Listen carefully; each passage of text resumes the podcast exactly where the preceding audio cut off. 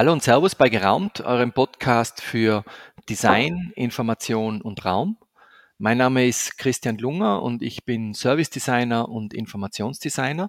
Und auch heute haben wir wieder einen Podcast für die Typo 2023, die vom 10. bis zum 12. November in St. Gallen stattfindet. Und wie immer bei diesen Typo-Podcasts auch wieder spannende Gesprächspartnerinnen. Und zwar zu diesem großen Leitthema bei der Typo heuer, worüber man nicht spricht. Und für mich, ich muss es jetzt mal wieder wiederholen, ich finde es echt schon eine paradoxe Intervention, weil wir sprechen, worüber man nicht spricht. Und heutige Gesprächspartnerinnen sind äh, Ladina Ingold und Katharina Scheller. Beides ausgebildete Kommunikations- und Informationsdesignerinnen. Die Ladina selber hat äh, visuelle Kommunikation und integratives Design studiert und auch, und das wird jetzt für dieses Gespräch auch spannend, auch zwei Semester Eco-Social Design und beschreibt sich selber als jemand, die mit, sich mit Design beschäftigt, das Verantwortung übernimmt. Und die Katharina ist Kommunikationsdesignerin und Designforscherin, auch sehr, sehr spannend ähm, und ähm, beschäftigt sich sehr stark auch mit dem Thema Wissensvermittlung und vor allem auch äh, mit der visuellen Wissensvermittlung von ökologischen Themen. Und da würde ich gerne dann später nochmal drauf eingehen, weil als Orientierungsmensch äh, hat mich das besonders bei der Selbstbeschreibung interessiert, nämlich die Kartografie im Bereich der Biodiversität. Da gehe ich nochmal extra darauf ein. Äh, insofern danke, dass ihr euch die Zeit nehmt fürs Gespräch heute und herzlich willkommen. Wir beginnen wie immer mit der Frage, wie werdet ihr auf dieses Thema reagieren bei der Typo, bei eurem Vortrag, worüber man nicht spricht? Ja, vielen Dank, Christian, für die Einleitung. ähm, genau, also wir, wir würden ja beschreiben, dass wir da nicht unbedingt ein Tabu haben, ähm, das wir in den Raum stellen, sondern vielmehr etwas, worüber eigentlich einfach zu wenig Wissen da ist oder worüber gern geschwiegen wird als ein blinder Fleck. Mhm. Und das Thema, das wir uns, mit dem wir uns, man, ich weiß es, jetzt müssen wir damit rausrücken. Ja, das Thema ist ähm, nachhaltiges Design, nachhaltiges Grafikdesign.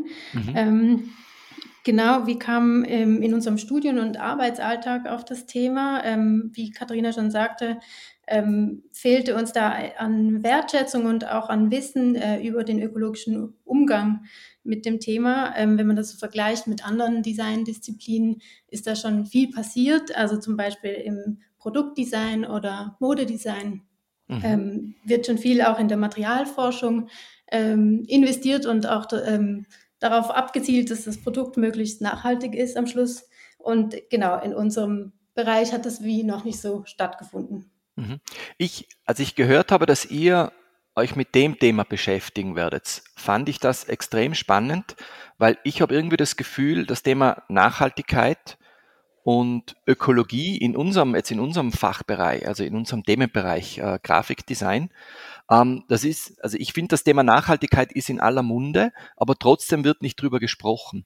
Insofern fand mhm. ich super, dass ihr euch sozusagen dieses Themas annehmst, dass man mal konkret drüber reden kann. Weil wir in unserer Agentur, wir machen viel Orientierungssysteme zum Beispiel und wir merken auch, wo wir sozusagen an, an, an, an Probleme stoßen, wenn wir uns mit dem Thema beschäftigen wollen, also wirklich der Wille da ist äh, und wo man dann auch an seine Grenzen stößt. Wie, ich hab, ihr habt ja ein, ein, ein Buch geschrieben, und ihr schreibt gerade ein Buch, so muss man mhm. sagen, New Graphic Standard, der genau auf dieses Thema draufschaut.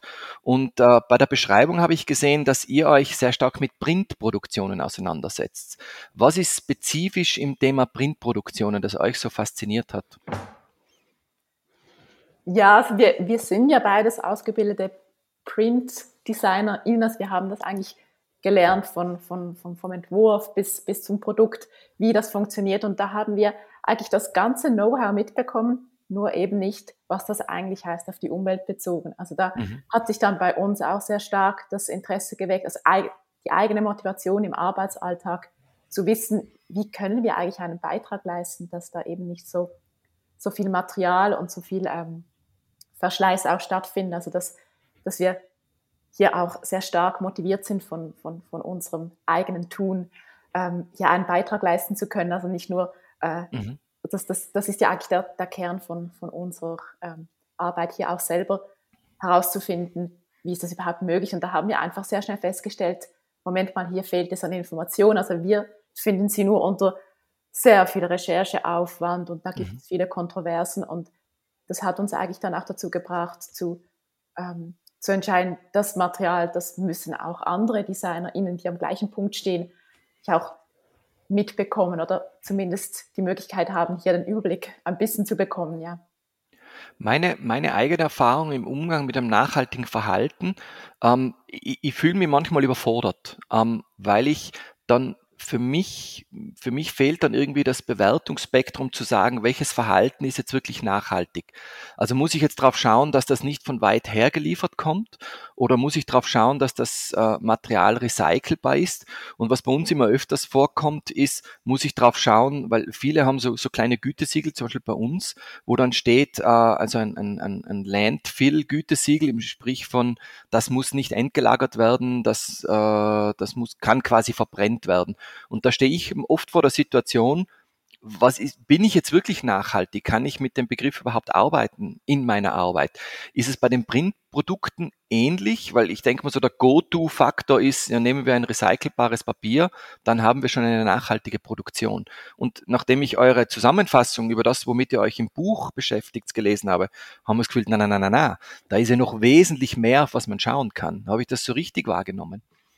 Ja, also uns ging es total ähnlich. Ähm, zu Beginn äh, ein, wir standen irgendwie vor einem riesen Dschungel von Labels und ähm, komplexen Prozessen, die man erstmal verstehen muss. Und genau, um nochmal auf das Buch zurückzukommen, ähm, da sind wir auch äh, stetig im Austausch mit ExpertInnen, ähm, ja, um auch einfach so ein bisschen hinter die Kulissen zu sehen und mhm. eben auch äh, einen Durchblick zu bekommen. Und ähm, genau, unser Buch soll auch mehr so eine Art Momentaufnahme darstellen, ähm, um einfach mal zu zeigen, äh, was es alles an, an, Alternativen gibt überhaupt und ähm, genau, um so ein bisschen ein neues Bewusstsein einzuleiten oder ein, ein, eine Art neuen Standard zu definieren.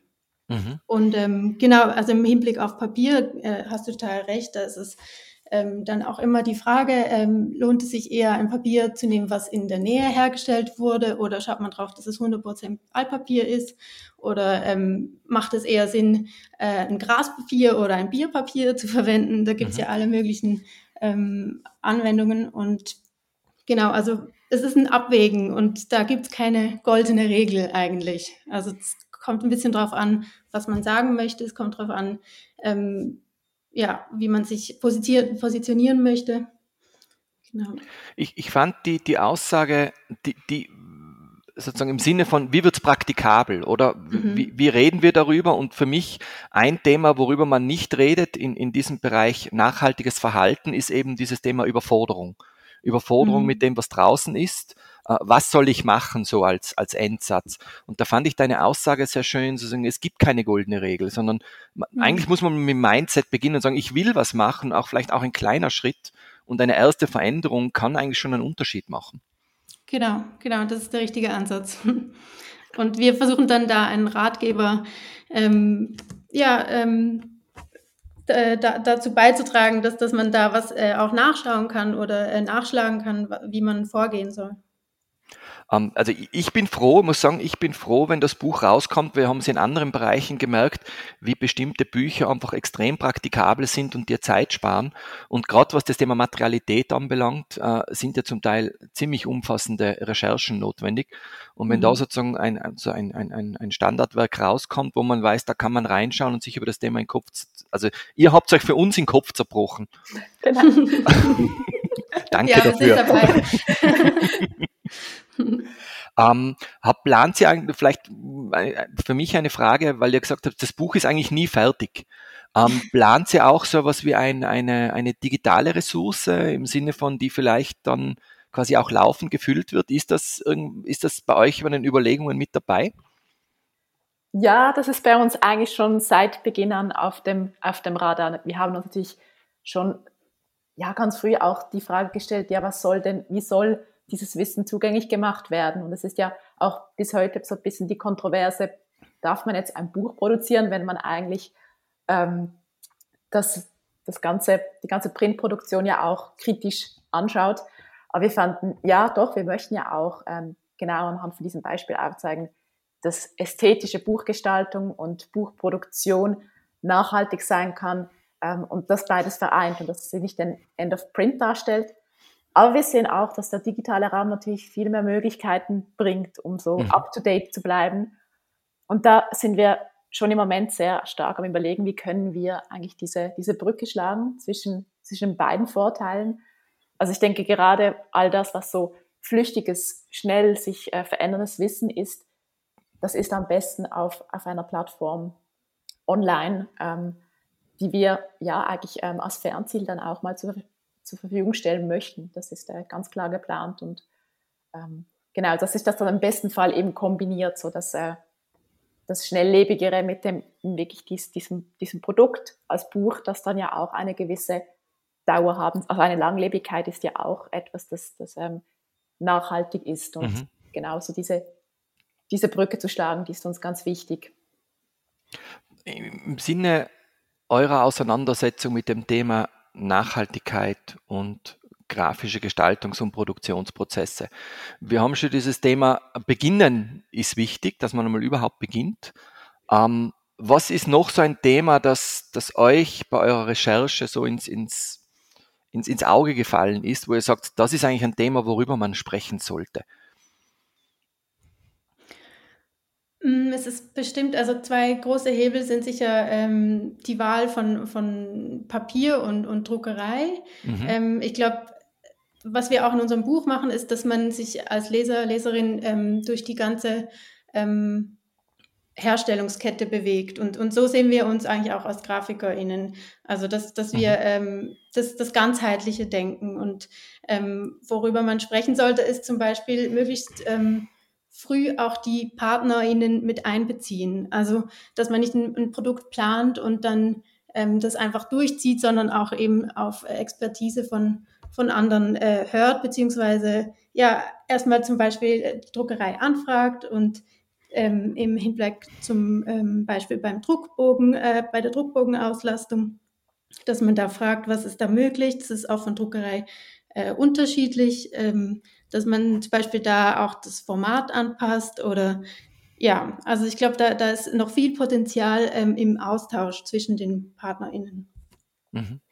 Wie würdet ihr die Situation auf der Produktionspartnerinnenseite einschätzen? Nur wieder als, als zum Reflektieren, also bei uns, äh, wir tun uns zum Teil schwer, ähm, Partner und Partnerinnen zu finden, die sich auf der Produktionsseite schon intensiv mit dem Thema auseinandersetzen. Es ist wirklich nicht einfach, weil ich sage es mal, bei uns das Go-To-Material von einem klassischen Schild ist Alu Deep Bond, was ja aus Nachhaltigkeitsaspekten ein Wahnsinn ist am Ende des Tages.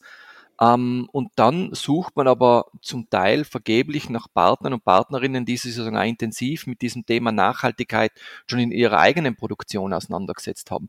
Wie schaut es da im, im, im Druck, im, sozusagen in, in, in eurem Bereich bei den Printproduktionen aus? Wie würdet ihr die Situation einschätzen? Ja, ich, so unserer Erfahrung nach gibt es hier schon jetzt stetige Offenheit diesem Thema gegenüber. Und ich würde jetzt auch behaupten, dass so Druckereien hier ähm, auch umsatteln und, und dass auch ein stärkeres Bewusstsein dafür da ist.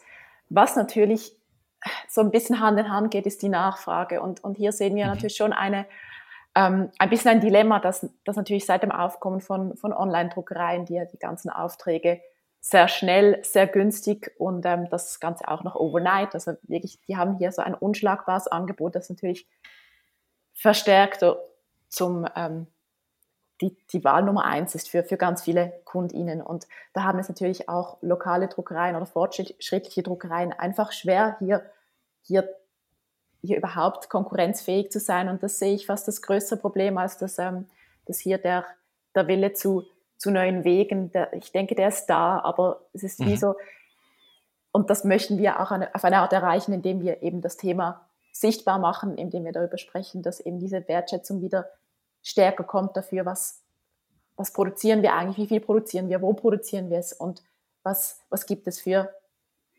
umweltschonendere Möglichkeiten und dass das eben auch wieder dann zurückschlägt auf die ProduzentInnen, dass dass hier auch lokale Druckereien, die fortschrittlichere ähm, Möglichkeiten anbieten, dass die auch hier wieder mhm. Zulauf erhalten. Aber damit haben wir ja schon drei, sagen wir, fundamentale Zielgruppen für, für euer Buch. Das eine sind wir als Gestalter und Gestalterinnen, dann die, die Produzenten und Produzentinnen und schlussendlich diejenigen, die es eigentlich Kraft ihrer Budgetentscheidungen auch, äh, beziehungsweise ihrer eigenen Einstellung entscheiden, nämlich die Auftraggeber und Auftraggeberinnen. Ist das korrekt?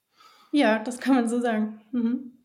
Äh, wenn ihr jetzt entscheiden müsstet, äh, wen von den drei Zielgruppen ihr als erster intensiv ansprechen müsstet, um bei diesem Thema sozusagen ins, ins Arbeiten zu kommen, damit man richtige Entscheidungen, nachhaltige Entscheidungen trifft.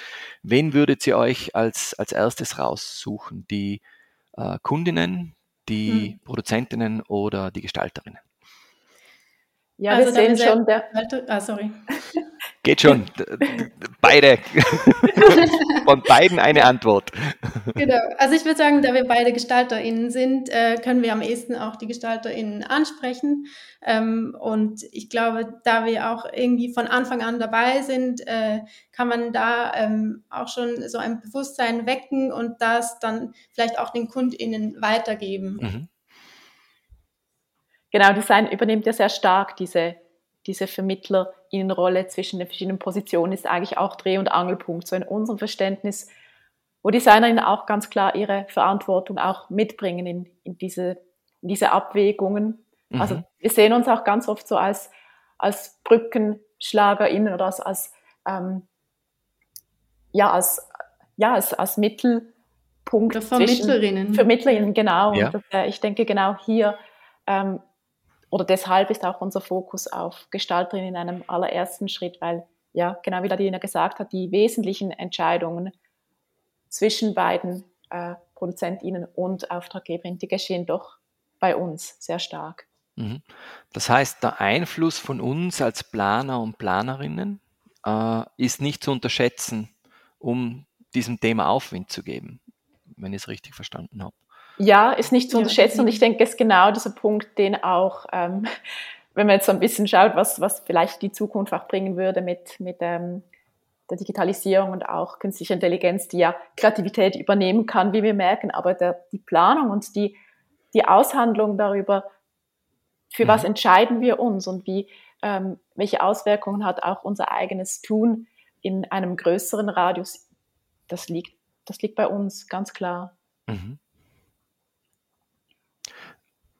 Ich, die Fragen gehen mir jetzt noch nicht aus, aber ich frage mich gerade, ob ich noch zehn stelle ähm, oder mich einfach auf euren Vortrag freue. Ähm, wir nähern uns dem Ende ähm, von dem Podcast. Der dient ja quasi als kleiner, sagen wir, Schlüssellockblick in, in das, was ihr dann ja auf der Typo auch präsentieren werdet. Ich freue mich total drauf. Ähm, die letzte Frage ist bei uns immer, habt ihr einen Lesetipp? Außer natürlich euer eigenes Buch. Ähm, wann wird das rauskommen?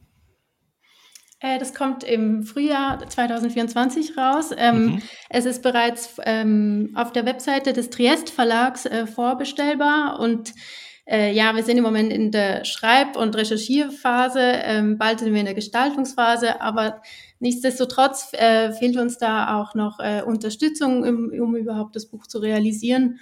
Und äh, ja, eine Vorbestellung würde uns da sehr helfen. Da hätten wir ja noch ein Thema gehabt auch für den jetzigen Podcast, die Hochs und Tiefs, über die man als Autorinnen sprechen kann im Rahmen einer Buchproduktion. Ja, genau, Schreibblockaden und so weiter. Alles inklusive. Genau. Ja, das ist halt immer sehr zeit- und auch geldaufwendig, äh, wie die meisten ja. GestalterInnen wissen. Jeder, der ein Buch geschrieben hat, sagt jetzt, oh, ja genau. genau. Ähm, welchen Lesetipp habt ihr noch? Was würdet ihr noch empfehlen? Ja, wir haben uns, vielleicht wir können aus dem privaten, ähm, der privaten Bibliothek vielleicht noch was mitgeben. Also ich würde sehr stark empfehlen, das ist eigentlich so mein, mein ähm, Allround-Lesetipp, ist das Buch Sprache und Sein von Kybra Gümüşay. Das kann mhm. ich nur wärmstens empfehlen, also ohne stark ins Detail zu gehen, geht es darin um die Sprache und inwiefern Sprache unser alltägliches Sein, unsere Möglichkeiten und unsere Identität mitbestimmen. Also dass Sprache auch ganz gezielt ein- und ausschließen kann. Ähm, und ich, ich will das eigentlich allen, die, die auch ein Faible für Sprache, aber auch für Gesellschaft haben, sehr stark empfehlen. Danke vielmals. Das ist, glaube ich, ein guter Hinweis, um auch zu sagen, die Buchtipps und natürlich auch den äh, Vorbuchungslink zum Triest Verlag plus ähm, eure eigene Website werden wir in die Shownotes hineingeben.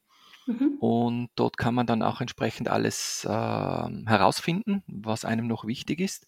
Ähm, von meiner Seite bleibt mir jetzt eigentlich nur mehr euch zu danken, dass ihr euch die Zeit genommen habt. Danke vielmals. Und ich freue mich auf eure Präsentation auf der Typo 2023. Das ist vom 10. bis zum 12. Und ich freue mich, wenn wir uns dort persönlich sehen. Danke, Katharina. Danke, Ladina. Danke. Danke auch, Christian.